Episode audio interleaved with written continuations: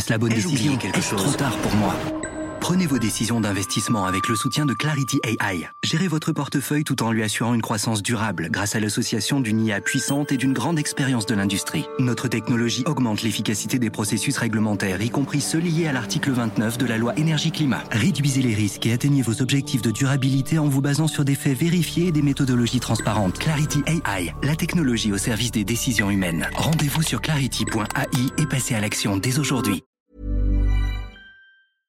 Éducation, santé, environnement. Ça fait dix ans qu'UBS, le sponsor de cet épisode de la story, s'engage dans les investissements responsables. Alors quand j'entends dire qu'il y aura un avant et un après Covid-19, je sais déjà que pour UBS, l'après se fera comme avant, en faveur de la société. C'est aussi pour ça que j'ai choisi d'y placer mon argent.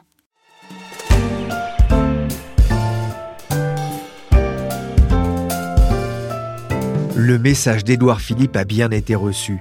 Le Premier ministre a accepté de laisser de côté l'idée d'un âge pivot pour le départ à la retraite. Aux partenaires sociaux maintenant de trouver un accord pour définir les mesures qui permettront d'équilibrer les finances du système de retraite d'ici à 2027. Un compromis qui sonne comme une victoire pour les syndicats réformistes, l'UNSA et surtout la CFDT, à moins que ce ne soit une victoire à la Pyrrhus. Je suis Pierrick Fay, vous écoutez La Story, le podcast d'actualité des échos, et on va suivre les traces de celui qui a fait pivoter le gouvernement, Laurent Berger, le patron de la CFDT.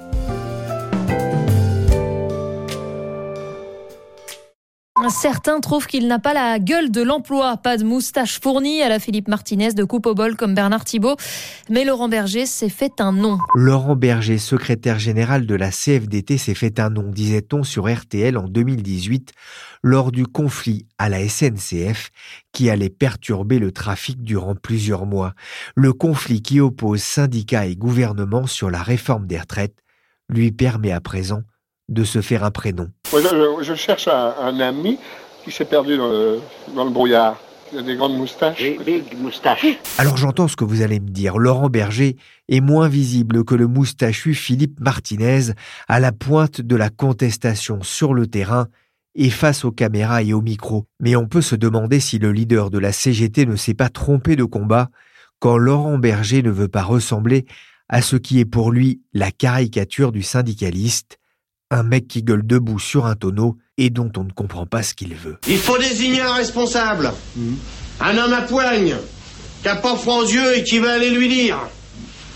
Que, qui va aller lui dire qu'on en a marre, quoi, qu'on en a gros sur la patate. Le week-end dernier, Édouard Philippe a fait un pas vers la CFDT en annonçant la mise en retrait provisoire de l'âge pivot. La CFDT, elle a toujours dit, un, nous sommes pour un, un système universel des retraites parce que c'est beaucoup plus juste, beaucoup plus lisible. Deux, euh, nous sommes contre des mesures injustes, aveugles, comme était l'âge pivot. On l'a fait retirer. Et donc maintenant, on va travailler sur le contenu de cette réforme universelle et on va s'engager dans cette conférence de financement pour essayer de trouver des réponses à l'équilibre du système des retraites. C'est pas simple. Leïla Comarmont, vous êtes journaliste aux échos, spécialiste du monde syndical. C'est une victoire pour Laurent Berger qui s'est montré inflexible sur ce point C'est une victoire pour euh, la CFDT qui a tapé quand même très fort en affirmant jusqu'au bout une ligne rouge pour suivre les discussions. Mais attention, quelle est la valeur de cette victoire? Ils ont gagné une bataille, ils n'ont pas gagné la guerre. On verra effectivement euh, ce que donnera notamment cette euh, conférence de financement qui doit être organisée entre les partenaires sociaux. Mais justement, je voulais savoir, moi, qui était Laurent Berger, d'où il vient? Laurent Berger vient de Saint-Nazaire et vous avez raison de vouloir savoir parce que ça pèse beaucoup dans son histoire. Il est né en 68 et le lendemain, son père était embauché au chantier. Il est d'une famille ouvrière dans une région qui était industrielle, où les luttes sociales ont été très importantes. Il a une culture du militantisme euh, qui est euh, ancrée en lui. Il est de culture ouvrière et d'ailleurs, il est passé par la JOC, la jeunesse ouvrière chrétienne. C'est un homme qui n'a jamais travaillé, jamais travaillé dans une entreprise privée. Non, il a passé toute sa vie à la CFDT. On a entendu ce portrait de Laurent Berger sur France Inter. Depuis 96, il travaille pour la CFDT sans jamais être passé par une entreprise privée. C'est pas un handicap quand on préside le premier syndicat de France, notamment dans le privé? Pour comprendre, il faut mesurer qu'il n'a pas fait d'une carrière syndicale un objectif personnel. En réalité, après ses fonctions à la JOC, Laurent Berger retourne à Saint-Nazaire et il travaille. Alors effectivement, c'est pas le privé au sens d'une entreprise privée qui fait du profit, mais n'empêche qu'il travaille dans une petite structure d'insertion privée où d'ailleurs il va installer un syndicat alors qu'ils sont en dessus du seuil d'obligation euh, d'élection professionnelle. Et c'est parce que il euh, doit partir à Tours parce qu'il a un nouveau job qu'à l'union régionale de la CFDT, on se dit c'est pas possible, on peut pas laisser euh, partir ce militant et que il va être happé par le système. Alors oui, c'est un apparatchik du syndicalisme au sens où il a effectué l'essentiel de sa vie professionnelle comme responsable syndical, mais ça n'est pas pour autant quelqu'un pour qui cette carrière était écrite. Face à la critique de l'apparatchik, hein, voilà ce qu'il répond. J'ai connu le chômage, j'ai été remplaçant de prof, j'ai mis les mains dans le cambouis comme surveillant d'externat et dans l'aide à l'insertion. Leïla, ses origines sont importantes pour euh, comprendre son parcours? Ça compte, c'est très important. Alors, une région post-industrielle, euh, c'est aussi une région qui a beaucoup souffert et où il y a eu des luttes importantes. Et ça, c'est ancré dans l'histoire de Laurent Berger. C'est également un militantisme festif. Ça, on l'oublie effectivement un peu parce que ça n'apparaît pas forcément, mais ça joue dans le lien du secrétaire général de la CFDT avec ses militants. Fin 2012, c'est un peu la consécration. Il remplace François Chérec à la tête de la CFDT sous un président de gauche, François Hollande pas simple alors que la CFDT est considérée comme un allié naturel du Parti socialiste? Allié naturel du Parti socialiste, affirmer ça, c'est oublier la période Jospin, parce qu'il y a déjà eu un socialiste au pouvoir. Alors on peut revenir à Mitterrand également, mais euh, plus proche de nous.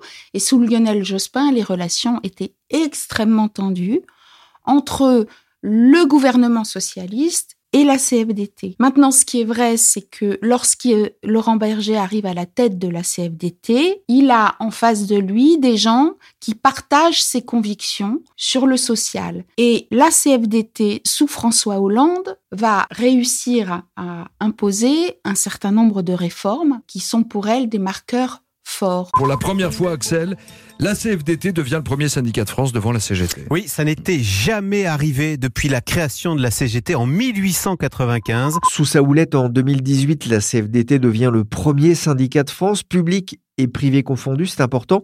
C'est sa première grande victoire? Alors pour lui, c'est une victoire historique. C'est pas Laurent Berger qui a fait cette victoire. Et d'ailleurs, c'est plutôt le déclin de la CGT qui fait la victoire de la CFDT qu'une progression euh, forte de la CFDT. Il n'empêche que c'est le, le Graal dont rêvait la CFDT depuis toujours, parce que la CGT a toujours jusqu'à présent dominé le paysage syndical. Alors l'écart de voix doit quand même faire relativiser les choses, c'est 11 000 voix. Mais tout de même, hein, auparavant, lors de la dernière pesée en 2014, la CGT avait 150 000 voix de plus que la CFDT. Et donc, en 2018, elle en a 11 000 de moins. La CFDT, c'est environ 600 euh, 000 adhérents. Euh, Un petit peu plus. Cette euh, compétition entre les deux principaux syndicats de France, c'est quelque chose que l'on retrouve justement dans cette, ce conflit autour de, de la réforme de la retraite? Bien sûr, c'est quelque chose qui est là, qui est moins apparu euh, jusqu'à il y a quelques jours lorsque euh, il y a eu l'annonce du retrait de l'âge pivot provisoire de 64 ans, parce que on était dans, dans une situation où il n'y avait pas d'émergence d'un conflit fort. Mais là, on remarque que la CGT a un discours euh, plus dénonciateur sur la CFDT, ses relations avec le gouvernement. On retrouve une période de tension. Alors, les relations CFDT-CGT ont toujours été compliquées, hein, bien sûr. Il y a une rivalité et une rivalité qui s'exacerbe aujourd'hui euh, dans le conflit des retraites. C'est un syndicat, en tout cas, qui peut peser lourd dans la balance. Sa décision de basculer dans le camp de la grève, c'était le 11 décembre. Ça a été un tournant pour le gouvernement? Ça a été un tournant, effectivement bien qu'il n'y ait pas de front syndical uni, parce que la réalité, c'est que chacun a campé sur ses positions, c'est le côté atypique de ce conflit sur les retraites. Sachant que en 2003, on a eu une rupture, hein, euh, effectivement, avec une CFDT qui a soutenu euh, la réforme, qui étendait aux, fonctionnaires les règles du secteur privé quant à la durée d'activité et en échange euh, posait le principe d'un départ précoce de ceux qui avaient commencé à travailler tôt. Mais il faut pas oublier 2010 où là on a un front uni extrêmement déterminé de l'ensemble des confédérations, CGT CFDT, bras dessus, bras dessous, contre un gouvernement qui avait de toute façon fait le choix de l'opposition au syndicat puisque c'est l'allongement de l'âge de départ en retraite à, à 62 ans. Aujourd'hui, on est dans un scénario où on a une CFDT qui soutient la réforme, la réforme générale, c'est-à-dire le passage à un système universel par points. Elle a même construit son propre projet depuis plusieurs années qu'elle a fait acter en congrès. Et on a d'un autre côté euh, la CGT et d'ailleurs FO qui rejette cette réforme euh, systémique. Alors les autres syndicats euh, se partagent, la petite CFTC avec la CFDT ainsi que l'UNSA. Et puis du côté des opposants, on a aussi la FSU, Solidaire et la CGC qui a rejoint. La majorité, disent les opposants à la réforme, est du côté de l'exigence de retrait. Il n'empêche que ceux qui négocient et qui ont engrangé le retrait de l'âge pivot grâce évidemment aussi à l'ampleur des manifestations et des grèves, c'est du côté de la CFDT que ça se passe. Faut arrêter, on n'est pas en guerre. Par contre, il peut avoir des stratégies différentes. Moi, je respecte ceux qui pensent pas comme moi. Je demande juste que ce soit pareil à l'inverse. Mais est-ce que vous vous dites à vos troupes de maintenir quand même un peu la pression euh, Il va y avoir de nouvelles journées de mobilisation, 14, euh, 15 et 16 janvier? Non, mais évidemment, la CFDT n'y appelle pas. Mais ce que euh, je dis, c'est que on est loin d'être à la fin de l'histoire sur ce système universel des retraites. Il va falloir continuer à peser. La CFDT et les syndicats réformistes ont donc obtenu satisfaction. On vient d'entendre Laurent Berger, invité d'Alba Ventura sur RTL. La CFDT n'appelle pas à manifester cette semaine. C'est le début de la fin du conflit? Enfin, le début de la fin du conflit, quand vous avez fait 40 euh, jours de grève et que vous regardez votre fiche de paye, c'est dur de continuer. Hein. Donc, euh, appelé à reprendre le travail. En fait, euh, la réalité, c'est que, y compris dans les troupes de la CFDT, quand vous êtes engagé dans un mouvement aussi long, vous y avez tout mis. Et donc, arrêter, c'est prendre le risque de considérer qu'on a perdu. Et c'est extrêmement difficile. Il faut essayer de se mettre dans la peau de ces gens qui ont fait le sacrifice de salaire. Certains ont emprunté pour ça, d'autres avaient mis de côté des économies. Donc, un mouvement social, c'est pas une armée en marche du tout. Un mouvement social, c'est des individualités qui payent de leur personne. Et donc, le retour au travail. Moi, j'ai toujours le souvenir d'un reportage sur mai 68, sur l'usine Vonder, où vous aviez une jeune femme qui refusait de retourner au travail. C'est très dur. Et pourtant, en mai 68, on peut pas dire que les salariés et les syndicats n'aient rien obtenu. C'est peut-être euh, d'ailleurs le conflit où ils ont obtenu le plus. Maintenant, l'histoire n'est pas finie. On est quand même sur des enjeux de négociation extrêmement forts, sur le financement bien sûr, mais aussi sur la pénibilité, les fins de carrière. Rien ne dit que la CFDT, à l'issue des discussions, soutiendra le projet. Pour réaliser ce podcast, la documentation des échos m'a fourni un certain nombre de portraits de lui. Et il y a une chose qui revient parfois, Laurent Berger, c'est quelqu'un qui déteste perdre. Ça favorise la recherche du compromis, Leïla? Je pense que la question c'est quelle est la définition de la défaite pour la CFDT et pour la CGT Ça n'est pas la même. La CFDT cherche à tirer le fil d'une pelote au maximum. Alors la question qu'on peut se poser, c'est la question du compromis acceptable, pour reprendre l'expression malheureuse qu'avait eue euh, François Chérec, le prédécesseur de Laurent Berger, lors du conflit des retraites de 2003. Quel est le compromis acceptable Où la CFDT situe-t-elle le curseur du compromis? En fait, pour la CFDT, ce n'est pas faire plier ou reculer, c'est aboutir à un compromis où ils auraient suffisamment de pierres apportées à l'édifice pour qu'ils considèrent que la balance est positive. Dans l'opinion, la grève laisse des traces, avec des sondés schizophrènes qui disent en majorité soutenir le mouvement et en même temps qui soutiennent le principe d'une réforme tout en souhaitant que la grève se termine. Quoi qu'il en soit, un syndicat sort grandi du conflit, c'est la CFDT. Selon un sondage Odoxa Densu Consulting pour France Info et Le Figaro, les deux tiers des sondés désapprouvent l'attitude du président de la République mais aussi de la CGT, qu'en début janvier, la CFDT recueille 45% d'opinions favorables, deux points de plus qu'en décembre. La CFDT et la CGT, c'est un peu gentil flic et méchant flic. Bonjour Cécile Cornudet. Bonjour. Vous êtes éditorialiste aux échos. Est-ce qu'on peut dire que pour l'instant, la CFDT sort gagnante de ce qui est le conflit social le plus long depuis mai 68 Pour l'instant, c'est peut-être le vrai terme. En tout cas, facialement, oui. Elle demandait le retrait de l'âge pivot du projet de loi et ça a été euh, concédé. Dès que euh, la lettre euh, du Premier ministre a été publiée, d'ailleurs, Laurent Berger a publié un tweet en disant c'est une victoire pour la CFDT. Il faut jamais oublier le, le grand bras de fer qu'il y a entre la CGT et la CFDT pour la place de première organisation syndicale. C'est vrai que la CGT demande le retrait de la retraite par points, la CFDT a demandé le retrait de l'âge pivot. Et là, dans ce combat-là, c'est aujourd'hui la CFDT euh, qui est gagnante. Mais il faut voir en fait euh, comment euh, tournent les choses parce qu'il y a aussi tout l'après-compromis, comment il est vécu. On sent qu'il y a une bataille de communication très forte qui s'est engagée entre Édouard Philippe et Laurent Berger pour savoir qui a vraiment gagné. Est-ce que c'est Édouard Philippe qui a reculé ou est-ce que c'est Laurent Berger qui s'est fait leurrer? Et aujourd'hui, toute la gauche, elle est sûre, Laurent Berger s'est fait euh, leurrer et évidemment les syndicats contestataires aussi disent ça. Donc il faut voir d'abord sur quoi débouche cette conférence de financement parce que si au bout du compte ça débouche sur et que le Premier ministre revient sur un âge pivot, euh, voilà, la CFDT aura perdu.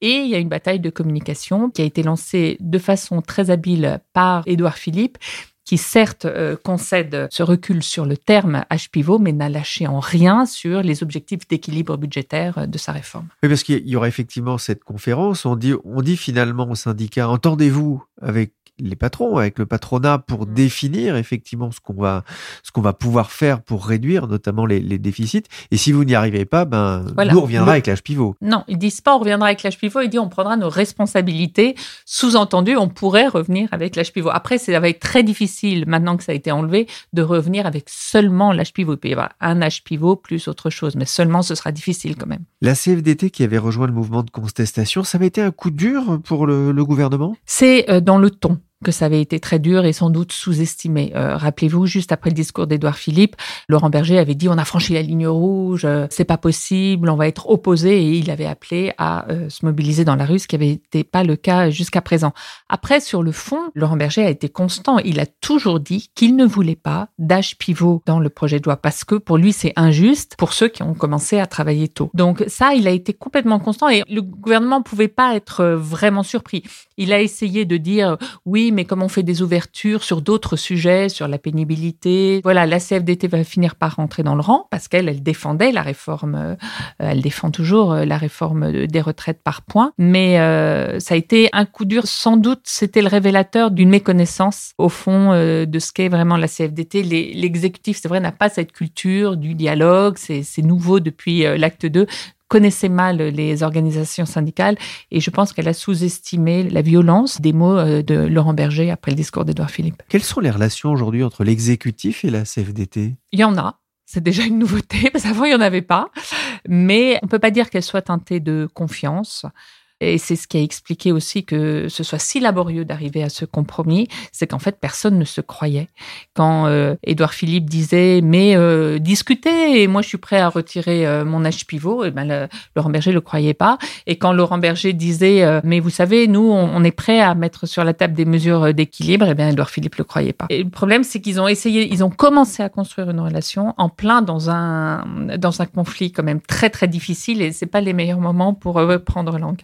Le retrait de l'âge pivot, c'est aussi un, geste politique de la part du gouvernement? Oui, c'est un geste politique parce que ça, euh, en fait, l'histoire de pactiser ou pas avec Laurent Berger, ça a complètement dépassé la seule question de l'âge pivot dans les discussions qu'il y a eu ces temps derniers dans la majorité. C'était euh, est-ce qu'il faut qu'on s'affiche avec Laurent Berger et qu'est-ce que ça veut dire politiquement?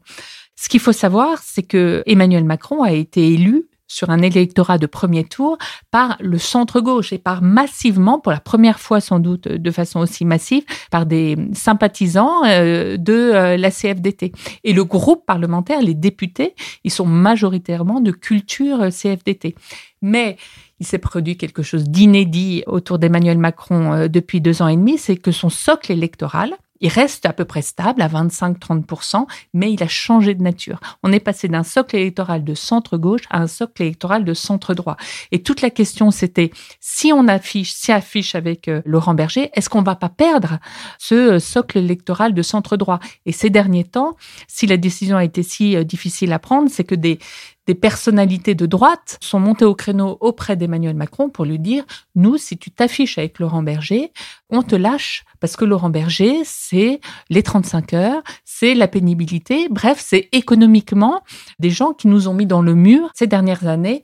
Donc il y a un emblème, Laurent Berger, qui a vraiment euh, dépassé largement la seule histoire euh, des retraites ou pas.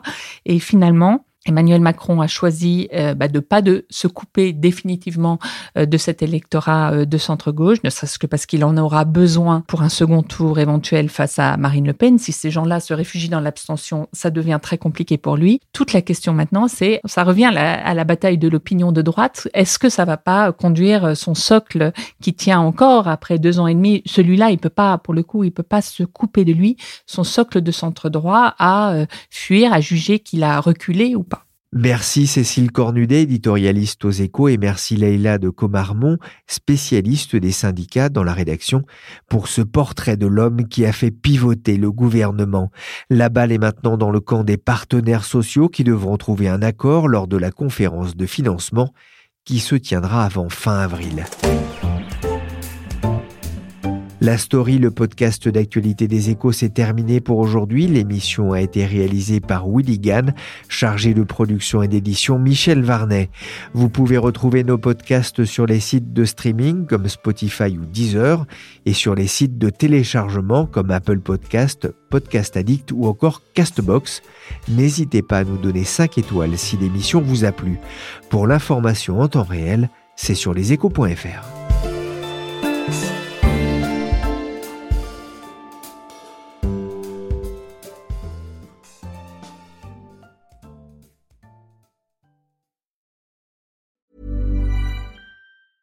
Planning for your next trip? Elevate your travel style with Quince. Quince has all the jet setting essentials you'll want for your next getaway, like European linen, premium luggage options, buttery soft Italian leather bags, and so much more. And is all priced at 50 to 80% less than similar brands. Plus, Quince only works with factories that use safe and ethical manufacturing practices. Pack your bags with high-quality essentials you'll be wearing for vacations to come with Quince. Go to quince.com slash pack for free shipping and 365-day returns.